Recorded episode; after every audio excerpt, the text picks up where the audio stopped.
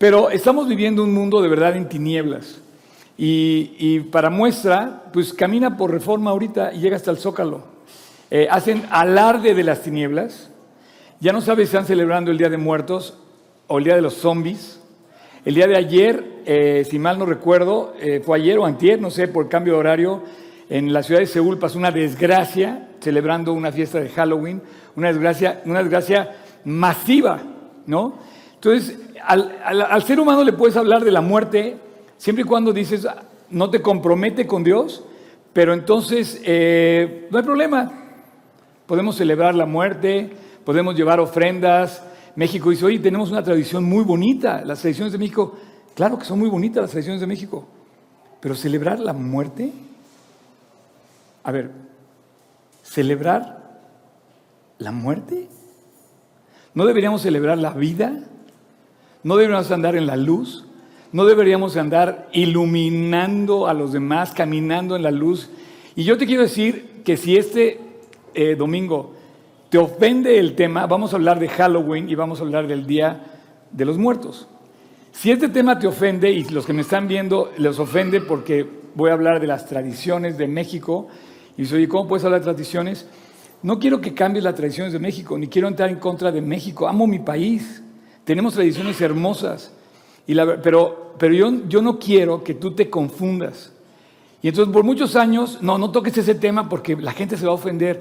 Te digo una cosa, un día me va, a pedir cuentas a mí Dios de lo que yo les enseñé. Y yo la verdad ayer que salí a correr desde, desde aquí, desde mi casa, que es tu casa, como decimos en México, otra tradición que decimos, esto no lo dice creo que en ningún lugar, más que en México, tu casa es mi casa, este, salí a correr hasta el Zócalo, de verdad, es un culto a las calaveras, a los esqueletos, a las ofrendas de muertos, a las tumbas, a la... pero además ya, ya, ya cosas ya rayaban de verdad en cosas horribles desde mi punto de vista. Ahora, yo te voy a decir una cosa, tú quieres llevarle una ofrenda a un muerto porque lo extrañas, está bien, llévasela, pero llévasela cuando está vivo. Abrázalo cuando está vivo o cuando está viva. Perdónalo o perdónala cuando están vivos. Llévale flores cuando están vivos. Ves que muchos le llevan que el mole, que porque le gustaba el mole, pues llévaselo cuando está vivo. Y si quieres compartir vida, háblales de Cristo cuando están vivos, no cuando están muertos. ¿Cómo puede ser que nosotros estemos metidos en una ignorancia? Porque, perdóname, porque la Biblia, la Biblia habla de vida. Jesús dijo, repitiendo nada más una que otra palabra que Jesús dijo, yo he venido a que traigan vida y a que tengan vida y a que la tengan en abundancia. No vino a, no vino a que Él venció a la muerte. Entonces, el día de hoy, eh, si, si, esto te, por alguna manera te ofende, eh, tienes toda la libertad de cambiarle. Allí lo están viendo en línea. Tienen toda la libertad de cambiarle. O tienen también la libertad de quedarte para ver hasta el final, ver de qué vamos a hablar y ver lo que dice la Biblia con respecto de este tema. Pero si tú eh, y yo entramos en materia, vamos a hablar ahora sí ya business, el eh, business eh, de negocios bíblicos, ¿ok? Salmo 36, versículo 9, ¿ok? Vamos a hablar de negocios. Para los que les gusta el negocio, vamos a hablar seriamente. Y no me avergüenzo del Evangelio, no me avergüenzo lo que estoy diciendo, y esto es un culto que hay en todas las religiones, hacia, hacia los muertos. Y si tú vas a celebrar a los muertos, yo te invito a que los celebres cuando estén con vida esos seres queridos y los aproveches al máximo. Em, porque contigo está el manantial de la vida, dice el versículo 9 del Salmo 36. Para este episodio de hoy, escogí el Salmo 36, es nuestro penúltimo episodio de la serie de Salmos y el em, símbolo, digamos, ilustrativo de esta enseñanza le he puesto luz. A la enseñanza de hoy le he puesto luz. Inspirado por este versículo, versículo 9 del Salmo, que dice, porque contigo está el manantial de la vida, en tu luz veremos la luz. Y bueno, eh, está padre, este versículo habla de la luz, la palabra luz se menciona varias veces en este Salmo, eh, se menciona también eh, varias veces en el libro de los Salmos y a lo largo de toda la eh, Biblia. Em, quiero decirte, por ejemplo, cuando lees el Evangelio de Juan, si tú comienzas leyendo el Evangelio de Juan, versículo 9 del capítulo 1, en el primer capítulo del Evangelio de Juan, Juan era un apóstol que escribe el Evangelio de Juan, escribe las cartas de Juan y escribe el famoso Apocalipsis. Pero si él abre el telón de su enseñanza, abre con esta, seguramente tenía en mente el Salmo 36, 9. El Salmo dice, eh, eh, Juan 1, 9, si lo quieren poner, dice, eh, aquella luz verdadera, a luz, luz verdadera que alumbra a todo hombre, venía a este mundo y a los suyos vino y los suyos no le recibieron. Y, que, y, habla de la luz, ya hace, hace una eh, como discernimiento de, este tema cuando te acercas al capítulo 3 de Juan, cuando, dice que el que, que el que no viene a la luz es porque practica lo malo, porque sus obras son malas. Entonces yo creo que Juan tenía esto en mente y, nos lo quiere transmitir, ¿no?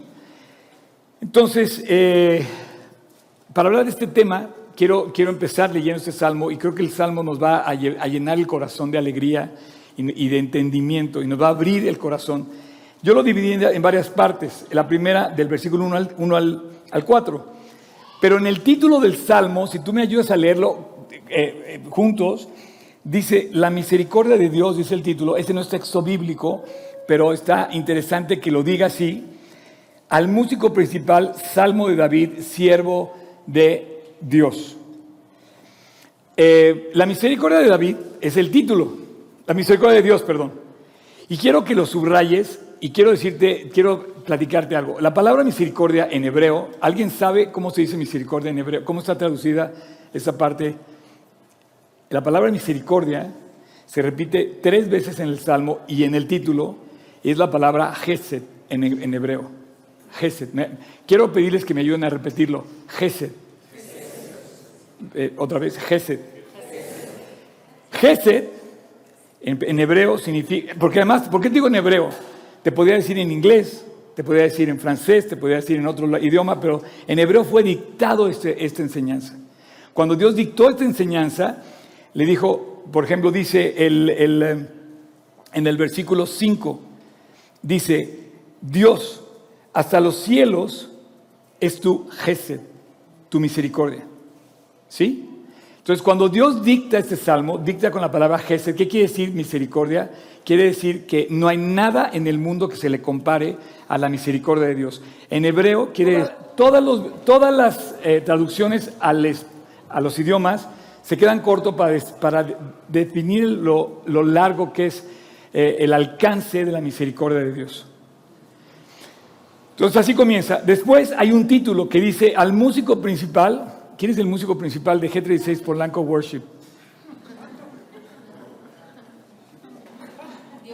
Dios, claro, bien, bravo. Este, al final de cuentas todos somos servidores de Dios pero había alguien que dirigía la alabanza, ¿no? Y le dice, bueno, se lo, se lo dicen al músico principal, pero curiosamente no, está, no tiene un destinatario único. Todos tenemos un destinatario. Y aquí finalmente sí hay un destinatario que somos todos nosotros. Y a me gustaría que nunca dejaran de pensar que Dios está hablando a ti. ¿Sí? Y dice, Salmo de David, siervo de Jehová. Salmo de David, siervo de Dios. Tú ponte a pensar que un rey porque ya tenía la corona puesta David cuando escribe esto, dice siervo de Dios. ¿Cómo me gustaría que nuestros presidentes, no, no, no el actual, sino todos, o el que quieras, eh, pudieran decir, soy siervo de Dios? Aplico las leyes de Dios. Vivo, no con las, eh, eh, vamos a, pero soy siervo de Dios. sirvo a Dios. Entonces es increíble que este David, siendo rey, diga, soy un servidor de la majestad suprema que es Dios. Se repite solamente este título en dos salmos, en el 18 y en el 36. Habiendo dicho esto, vamos a empezar. Dice el versículo 1. Em, la iniquidad del impío me dice al corazón. No hay temor de Dios delante de sus ojos. Se lisonjea, presume, por tanto, de sus propios perdón, en sus propios ojos, de que su iniquidad no será hallada. Ni aborrecida. Las palabras de su boca son iniquidad y fraude. Curiosamente me llama la atención el, proceso de esta secuencia, de, esta, de este párrafo. Iniquidad y fraude. Si no te salió el primero, con el segundo lo consigues. O sea, el pecado te, lleva al mal. Y, por, y muchas veces cuando, cuando no logras la iniquidad con el primero, con el fraude ya la conquistas. Porque dice, el impío está viviendo mal. Hay iniquidad en el impío y dice al corazón, no, Dios, no pasa nada. Entonces vemos un mundo afuera que vive como ajeno y no le interesa lo que piensa Dios. Eh, se lisonjea, presume con sus propios ojos y de su iniquidad dice, no, nadie la va a encontrar. Luego, en el versículo 3, eh, menciona y dice, sus palabras, su boca habla de cosas, sus ideas, sus palabras, sus pensamientos, em, puede ser sus, sus, sus hábitos, o inclusive lo que le atrae a esa persona, todo lo que hace, dice, todo lo que hace, sus palabras, son iniquidad y fraude. Es una realidad que hay gente fuera de aquí, o sea, nos atrae hablar mal, decir mal, pensar mal, hacer cosas equivocadas.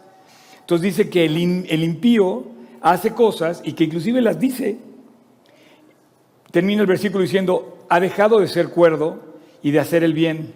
Medita maldad en su cama, está en camino no bueno y el mal no aborrece. Honestamente, salimos y vemos esta exhibición de figuras de todo tipo que hablan de calaveras, demonios, muerte, todas esas cosas, alebrijes. Y, te digo, ya se extiende hasta los zombies, porque ahora ya meten a los zombies también en esto. Eh, eh, y tomamos el nombre de Dios, o tomamos el nombre de la muerte, y nos damos cuenta de lo serio del tema que estamos hablando. Entonces, yo leo el Salmo, el Salmo 36 y dice, la iniquidad del impío le dice, ah, no hay temor de Dios, yo sé de qué estoy hablando. Pero, honestamente, eh, esto se refleja en, eh, todo lo que hacemos. Si, si atesoráramos nuestras tradiciones religiosas como mexicanos, porque la mayoría de los mexicanos eh, decimos en el censo, según los censos, que la mayoría somos religiosos y que tenemos una religión, si viviéramos de acuerdo a los principios supuestamente religiosos, pues efectivamente nadie robaría, nadie mentiría y nadie haría cosas equivocadas. Sin embargo, vivimos un país que está sufriendo, de verdad, por la maldad, la violencia, la injusticia. Y yo te invito a que, a que te te, involucres civilmente en, México. O sea, no podemos dejar de pensar que, no podemos dejar que las cosas sucedan nada más ajenas a nosotros y que estemos, y que estemos como dormidos eh, sin darnos cuenta de, la maldad que está fraguando detrás de nosotros, ¿no? Entonces, em, cuando, cuando alguien em, cuando, este salmo habla de la maldad, finalmente la maldad expresa el, sentido del pecado y se, ve el pecado y se exhibe el pecado. Y cuando vemos una cosa mala enfrente de nosotros, como que esa, esa cosa nos habla y nos dice exactamente que, que no debemos hacerlo. O sea, vemos algo y dices, no, es que yo no puedo hacer eso, yo no puedo aceptar esto. Y hay como un mensaje oculto detrás que nos están diciendo, que nos están hablando al corazón. Entonces, yo eh, veo, por ejemplo, que dices, bueno, es que las tradiciones son inclusive divertidas, son inofensivas. El culto a los muertos, a los muertos viene desde, desde, la, desde la época prehispánica y luego después cuando llegan los españoles hay una mezcla ahí medio extraña, total, que termina siendo una fiesta religiosa de, en México del culto a los muertos. Eh, no, está bien, está bien, está bien, nada más. Digo, se pone muy inquieta, nada más ponerte más atrás, pero está bien ahí. Este, luego el de Halloween. Halloween viene de los celtas y es un rollo también y una cosa ahí. Curiosamente ahora están prácticamente pegadas. Pero eso es una cosa ya muy arraigada en la cultura que tenemos. Eh, y bueno, yo pienso que al hablar de estas cosas, metemos, metemos a Dios y metemos a la muerte en conversaciones muy a la ligera. Y nos atrevemos a tocar temas muy serios que hablan de la muerte y hablan de Dios como a la ligera, sin saber la consecuencia real que hay detrás de esos actos. Entonces por eso dice, no hay temor de Dios, no hay temor de Dios delante de sus ojos. Y dice, no, además, no, no importa. Entonces el hombre cambia la adoración a Dios por la adulación. Es, es interesante porque de repente ponemos primero nuestras ideas y después dejamos la palabra de Dios. Oye, ¿qué dice la palabra de Dios? No, quién sabe, pero hay que cumplir con las tradiciones. No es importante saberlo primero y cumplir con la adoración más que con la adulación. Eh, ¿Qué dice, por ejemplo, la Biblia con respecto de esto? Deuteronomio 18. Este es un pasaje bastante claro al respecto. Deuteronomio 18, de versículo 10 al 12. No se ha hallado en ti quien haga pasar a su hijo o hija por fuego, ni quien practique adivinación, ni agorero, ni sortílego, ni hechicero. Versículo 11, ni encantador, ni adivino, ni mago, ni quien consulte a los muertos. O sea, la Biblia explícitamente en el libro de Deuteronomio, en la ley de Moisés, nos dice, oye, esto del culto a los muertos es algo que no se acepta. En el versículo, eh, en, el, capítulo 5 de Efesios, versículo 11 dice, no participéis de las obras infructuosas de las tinieblas, sino más, sino más bien reprendedlas. No participéis de las obras infructuosas de las tinieblas. Colosenses está muy bueno, muy bueno. Mirad que nadie os engañe por medio de filosofías y huecas sutilezas según las tradiciones de los hombres, conforme a los rudimentos del mundo y no según Cristo. Repito, mirad que nadie os engañe por medio de filosofías y huecas sutilezas según tradiciones de hombres, tradiciones de hombres, tradiciones de hombres. Desde el profeta Jeremías decía que no aprendáis el camino de las naciones, ni las señales de los pueblos tengáis temor, aunque las naciones las teman porque el leño, fíjate lo que dice el profeta Jeremías, los que leyeron conmigo este, este mes, decía, porque el leño del bosque cortaron, obras, obra de manos de artífice con buril, con plata y oro, y oro lo adornan, con clavos y martillo lo afirman para que no se mueva. Derechos están como palmeras y no pueden andar. Tienen ojos y no ven, tienen orejas y no oyen, tienen manos y no palpan. No tengáis temor de ellos, porque no pueden hacer bien, ni para hacer mal tienen poder. No hay semejante a ti, oh Dios. Está hablando de los ídolos. Y tenemos una costumbre nosotros de hacer ídolos, ídolos, ídolos. Y en todas las religiones hay imágenes, ídolos, esculturas, como que queremos tener ahí. Pero dice, no, aprendáis, eh, dice, em, eh, puedes volver a poner, se me fue ahorita el versículo, Colosenses Mirad que nada os engañe por medio de filosofías y huecas sutilezas conforme a las tradiciones de los hombres y no según Cristo. Ahora, está interesante porque en el, en el, en el, en el, eh, en la cultura mexicana pasan cosas muy curiosas. Nuestra cultura es, es, es bien, es bien peculiar. Y por un lado, somos muy nacionalistas, pero amamos todo lo extranjero. Presumimos marcas extranjeras, nos ponemos marcas extranjeras, nos encanta hablar en contra de los americanos, pero no, salimos de, Estados Unidos, vivimos prácticamente mitad de la vida allá y usamos muchas cosas extranjeras, ¿no? Nos gusta compararnos de que tenemos cosas y que hemos ido a tal lugar, a tal otro. Eh, y, pero sin embargo tenemos, tenemos lo nuestro, ¿no? Entonces cuando hablamos de las tradiciones, por ejemplo, pues si fuéramos muy tradicionales, ¿por qué, por qué este, mezclamos la calaverita con Halloween? ¿no? Porque son dos tradiciones diferentes, ya están mezcladas. Si yo te pido dulces, mi calaverita, estás hablando de una tradición de muertos que ya está hablando la calaverita, que es algo de Halloween. Pero qué curiosos somos los mexicanos y, a mí, y a mí me, me, me representa mucho como tristeza esto porque somos buenos para una cosa, pero somos muy malos para otra. Somos buenos, por ejemplo, el terremoto nos demostró que México tiene un corazón de oro. Y me siento orgulloso por cómo hemos sido, en, momentos difíciles, hemos sido una nación que ha demostrado, de verdad, demostrado el, el abrirse de corazón y el ayudar. Pero de repente nos pasa algo que no nos gusta ver a otro prosperar si no somos nosotros. En la política, en los deportes, en el trabajo, si tú ves que alguien te va ganando la carrera, no importa que la empresa quiebre, que el país se divide y se vaya a la bancarrota, si yo estoy por perder mi hueso, no lo suelto, cueste lo que cueste al país. No importa que se roben tanto, todos, todos los... Y me dice, oye, Oscar, no hables de política, pero eso pasa también en la iglesia. Por un lado vemos a los políticos, no, la verdad es que ser político es sinónimo de robar. Acéptenlo, en México. Si no, todos sabemos, ah, es que es político, entonces anda con tres camionetas de guaruras, más su cochezazo, y tiene chofer, y o sea, no sé.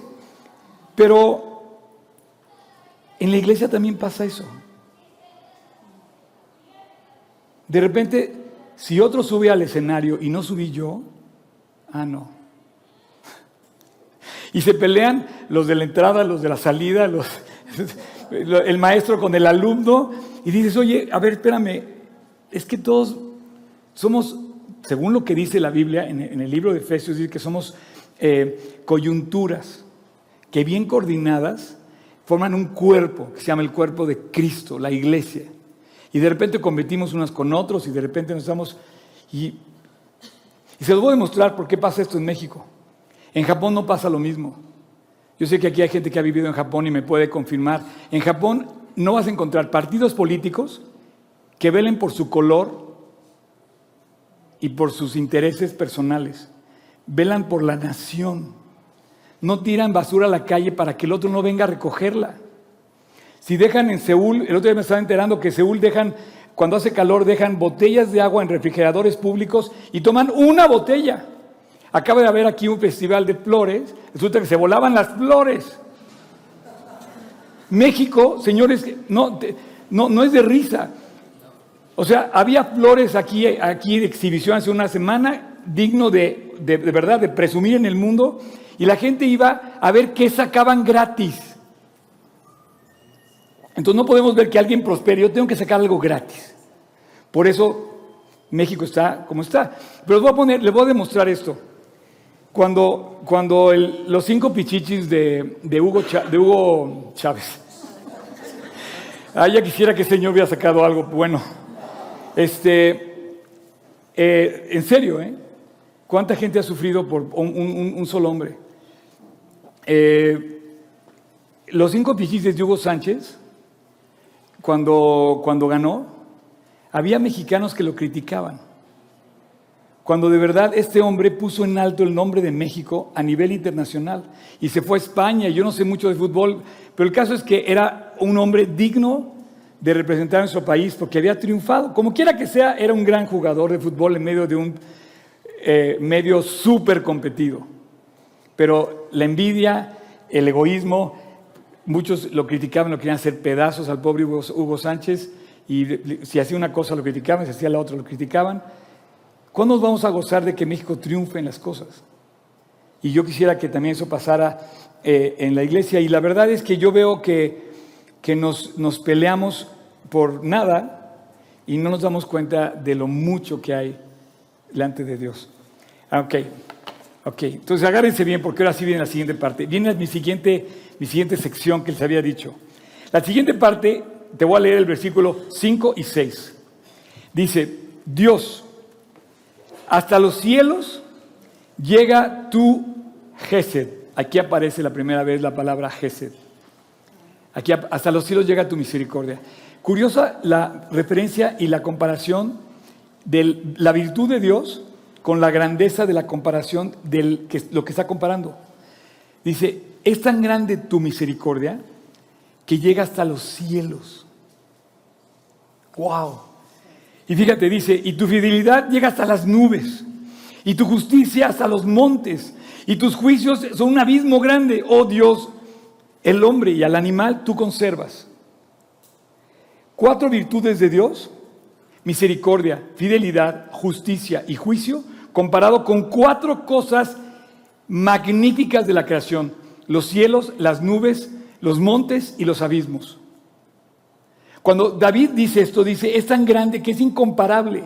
Tu misericordia es tan grande que me preocupa a mí si alguien no me saluda en la iglesia. Señores, por favor, pónganse las pilas, gocen a Dios, no vivan para el cuate que está en la entrada. A mí me impresiona cómo nos peleamos por tonterías. ¿Sabes cómo agarran en África o no sé en dónde estaban contando cómo atrapan a los changos? Para, para agarrar un chango y que esté vivo y que no lo maltraten, nada más le ponen un coco con, el, con un pequeño agujero y un cacahuate adentro, o algo así. Entonces el chango mete la mano, agarra el cacahuate y como no lo quiere soltar, pues lo agarran. Queda atrapado y ahí lo agarran. Le dan el cacahuate, pero ya quedó preso. Y así somos los creyentes cuando no queremos vivir para Dios. Cuando nos damos cuenta que el gesed de Dios, que la misericordia de Dios es más grande que los cielos, es mucho más grande lo que Dios tiene para nosotros, celebrando la vida, que todas las esculturas que están en reforma ahorita hasta el zócalo, el tamaño monumental, no cabrían en este lugar ahorita las esculturas. ¿Ya vieron que está en el zócalo? Es nuestro zócalo. Calaveras, calacas, esqueletos. Y nosotros, y lleno de gente. Es mucho más grande la misericordia de Dios, mucho más grande, porque Dios celebra vida. Y te lo voy a demostrar con este salmo. Dice, oh Dios, versículo 7, es la siguiente sección, cuán preciosa Dios es tu Gesed es tu misericordia, cuán preciosa, cuán grande es tu misericordia. Por eso los hijos de los hombres se amparan a la sombra de tus alas. Serán completamente saciados de la grosura de tu casa y tú los abrevarás del torrente de tus delicias. Un hombre o una mujer que vive para Cristo, como bien lo va a decir, cualquier creyente que vive para Cristo te va a decir, nunca he vivido mejor que con Cristo en mi corazón. Nadie que vive para Cristo se va a lamentar de haber tomado una decisión de seguirlo. Cuando comparas esto, dice Dios, tu misericordia es lo más hermoso que tengo, es lo más precioso que tengo. Me puedo amparar bajo la sombra de tus alas. Completamente saciado estoy con la grosura del, dice, de tu casa y de el abrevadero, el abrevadero, o tú los abrevarás del torrente de tus delicias. Así es. No, no, no, no, no dejes de ver que Dios, Dios realmente es suficiente. La, la lección de los salmos, vemos a un hombre tremendamente perseguido, que es el rey David, tremendamente metido en diferentes circunstancias que lo rebasan, pero lo ves feliz. Y entonces dice, yo soy siervo de Dios, comienza diciendo, soy siervo de Dios y estoy gozando tu misericordia, tu fidelidad y además estoy completamente saciado del bien de tu casa y me puedo refugiar bajo la sombra de tus alas. Eh, el día de ayer me, encontré con un doctor amigo mío y me decía eh, de una manera muy especial que, algo muy simpático. Estábamos en la cena, me estaba contando, fíjate que fui a una conferencia y después de la conferencia acercó una señora conmigo y me dijo, oye, doctor, bueno, con usted, ¿no? Dice, necesito su ayuda porque me siento muy mal. Entonces él la revisa, la revisa, inclusive la pasa al frente y la revisa, y al final, cuando ya estaban en privado, le dice, es que su problema no es físico, su problema es del alma. Y él dice, sí, ¿verdad? Y entonces este doctor que es cristiano le empieza a hablar de Cristo y le dice, pero es que doctor, de, verdad yo me siento muy mal. Y una cosa muy simpática que comentaron es que le dice, por ejemplo, ¿qué edad cree que tengo yo? Le dice la, la mujer al doctor. Y y el doctor me dice, es que yo pensé que tenía entre 70 y 80. Y entonces le dice, antes de que le conteste, es que todos me dicen que tengo una edad más de la que, de la que soy. Entonces dije, ah, no, le voy a decir que tiene 50 para que no se sienta tan mal. Entonces le dice el doctor, 50. Y se pone a llorar. Le dije, doctor, todo mundo piensa que soy más grande de la edad que tengo. 36 años. Y entonces le dice, es que tu problema es el corazón. Y entonces le empieza a decir, efectivamente, que no ha encontrado paz. Entonces, cuando tú lees este versículo y tú conoces la verdad de Dios, no te puedes conformar con una calavera. Señores, no se pueden conformar con esto. Dice, cuán preciosa es Dios tu misericordia. Por eso los hijos de los hombres se amparan bajo la sombra de tus alas. Serán completamente saciados de la grosura de tu casa y tú los llenarás de vida. Cuando dice, tú los abrevarás del torrente de tus delicias. Y entonces introduce aquí en esta escena, introduce una palabra, ¿no ya viste que dice torrente? Torrente, ¿sabes lo que es un torrente?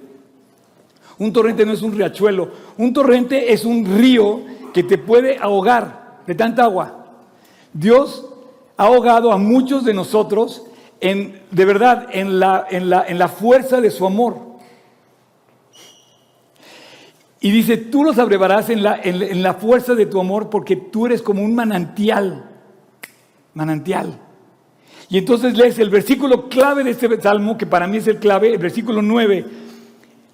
Contigo, Señor, está el manantial de la vida. En tu luz veremos la luz. Entonces regresamos al inicio de nuestra plática, donde dice que la luz de Dios nos hace ver la luz de verdad. Y la luz de Dios es tan grande no, no creas que la luz es como este faro que además me, deslumbra o como eso. No, la luz de Dios es tan grande. ¿Quieres comparar la luz de Dios? Hay una sola forma de compararla a nuestros términos humanos, con el sol. En estos planetas donde vivimos, la luminaria más grande que existe, la luz más grande que existe es el sol.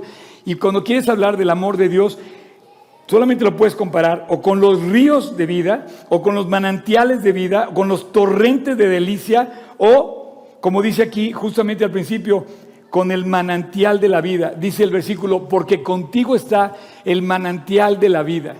¿Sabes quién hablaba de esto? Estoy seguro que Juan leyó el Salmo 36. Eh, Cuando escribe Juan el capítulo 4 de la Samaritana y relata, la Samaritana le pregunta a Dios, Señor, dame siempre de esa agua para que no tenga sed jamás. Y entonces Juan le dice justamente en el capítulo 4, le dice a, o sea, relata que la samaritana le dice, Jesús le dice, cualquiera que bebiera de esta agua volverá a tener sed.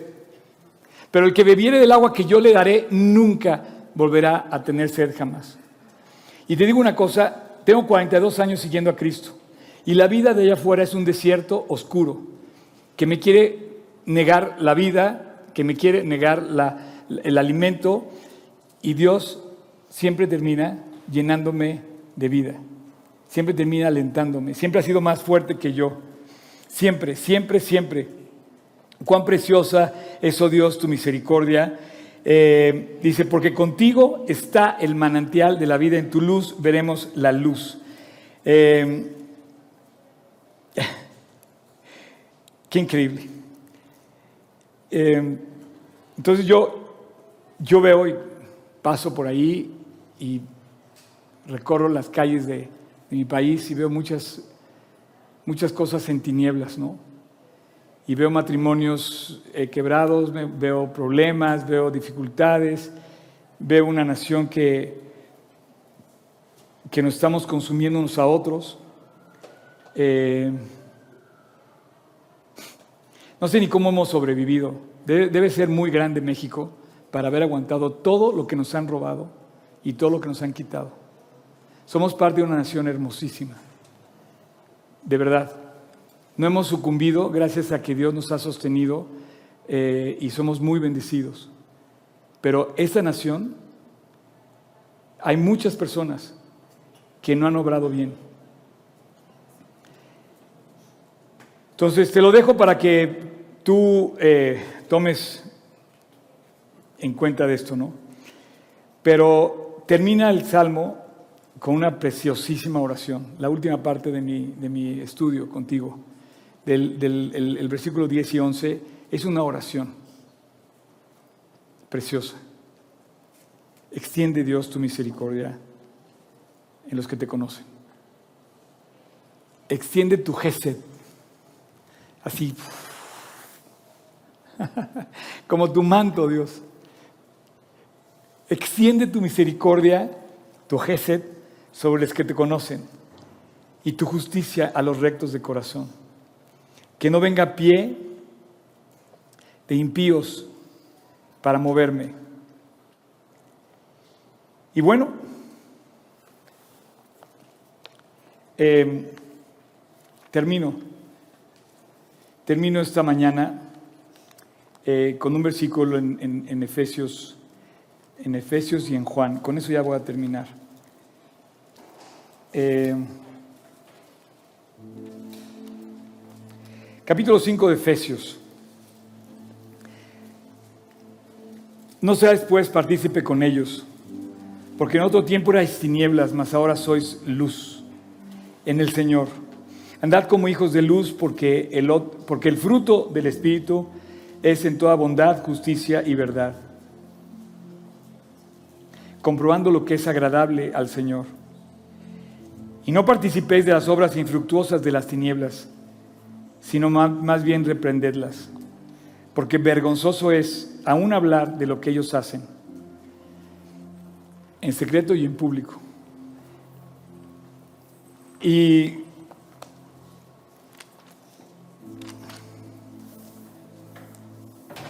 cuando piensas en esto, eh, Dios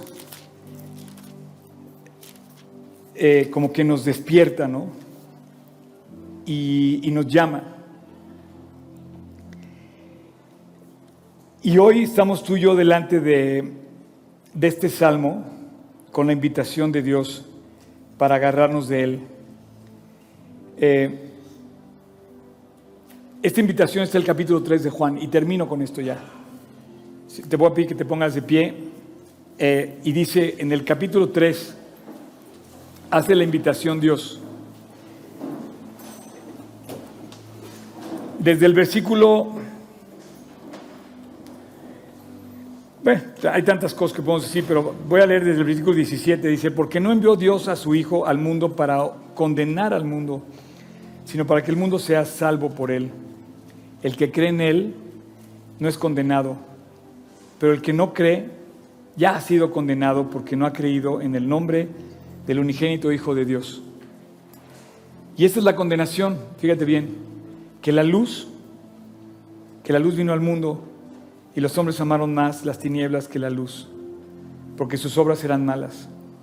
Porque todo aquel que hace lo malo aborrece la luz y no viene a la luz para que sus obras no sean arrepentidas, no sean reprendidas. Mas el que practica la verdad viene a la luz, para que sea manifiesto que sus obras son hechas en Dios. Padre, muchas gracias por esta mañana, por esta tarde. Dios, gracias por darnos la oportunidad de estudiar tu palabra. Gracias porque en tu palabra encontramos eh, la luz y la vida. Encontramos palabras de sabiduría, encontramos respuestas, encontramos el camino, encontramos cómo poder pensar como tú con respecto de todo lo que vemos a nuestro alrededor. Gracias por esta mañana que pudimos ver cómo el mundo vive en tinieblas literal y aprecia las obras de las tinieblas. Y por otro lado, también podemos ver cómo podemos gozar de tu misericordia, de tu gesed, de la, de la misericordia inagotable, del amor inagotable de Dios. Padre, gracias porque hoy nos quieres volver a recordar que tú nos amas porque hoy estás llamándonos, invitándonos a creer, a venir a la luz, a venir contigo. Y quiero pedirte, Dios, que en este auditorio, tanto presente como en línea, tú nos permitas, Dios, acercarnos a ti. Que quites y, que, y alumbres nuestras tinieblas para entrar a tu presencia y verte como tú eres. El día de hoy, Dios, estás llamando a la puerta de nuestro corazón. Estás buscándonos. Estás llamando y diciendo, ven, ven a la luz, ven a la cruz. Y hoy, Dios, te agradecemos esta enseñanza. Y así como estamos, voy a orar contigo. No sé quién eres, no sé cómo está tu, vida, pero yo te quiero invitar a que ahí en el fondo de tu corazón le abras la puerta a Dios y lo dejes entrar. Está tocando la puerta de tu corazón y la luz está alumbrando tu vida. Manantiales de vida pasan enfrente de ti. Entra, déjalo entrar. Pídele perdón. Reconoce tus faltas. Date cuenta que eres tú quien lo ha dejado a un lado. Y el día de hoy hazlo tu Señor y tu Salvador. Así con tus ojos cerrados, tu rostro inclinado, piensa que Dios está tocando la puerta de tu corazón, llamándote. Y si tú le abres, Él va a entrar. Así es que, si tú quieres, ahí en silencio en tu corazón, haz esta oración. Señor Jesús, te doy gracias por recordarme tu gran amor por mí. Y el día de hoy, volveme a recordar que me amas, que estás tocando la puerta de mi corazón. Te doy gracias, Dios, porque tu amor es inagotable más allá de mis pecados. Y hoy te quiero pedir misericordia, ese gesto de esa misericordia inagotable vengo ante ti para pedirte perdón y misericordia, que me limpies, que me laves, que me restaures. Te quiero invitar a mi corazón, Dios. No quiero un ídolo, no quiero algo material, quiero, te quiero a ti. Ven a mi corazón, Jesús. Entra a mi corazón. Quédate en mi vida para siempre. Y a partir de hoy sé tú mi Señor y mi Salvador para siempre.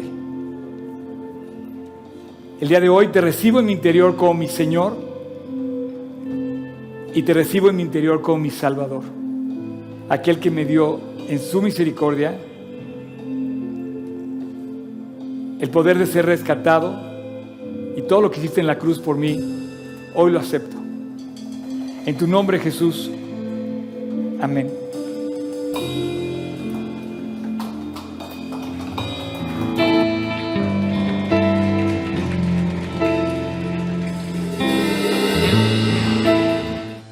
Muchas gracias por acompañarnos en esta transmisión. A nombre de todo el equipo de G36 Polanco, esperamos sinceramente que haya sido de aliento.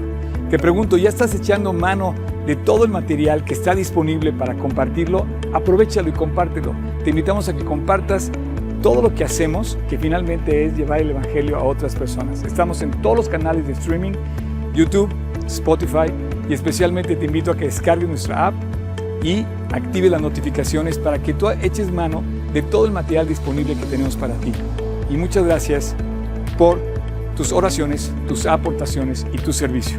Finalmente, servicio estamos todos invitados a llevar la palabra de Dios a los que están cerca de nosotros, pero lejos de Dios. Así es que hay que hacerlo y si esto te sirve, aprovechalo, úsalo. Puedes descargar todo el material también en gt16polanco.org. Gracias por tus aportaciones, que finalmente la iglesia tiene necesidades y tú Quizás has sido de aquellos que han ayudado para que esto se lleve a cabo. Y gracias, gracias de verdad, síguelo haciendo. No estoy pidiendo dinero de ninguna manera, es con toda libertad, pero si tú te quieres sumar, súmate en gt16polanco.org diagonal aportar. Y finalmente, muchas gracias por tus oraciones. La iglesia debe ser casa de oración y Dios nos invita a ser casa de oración. Así es que no dejes de orar para que Dios nos guarde limpios, fieles y asidos a la palabra de Dios. Súmate orando, aportando, sirviendo y nos vemos hasta la próxima. Dios te bendiga.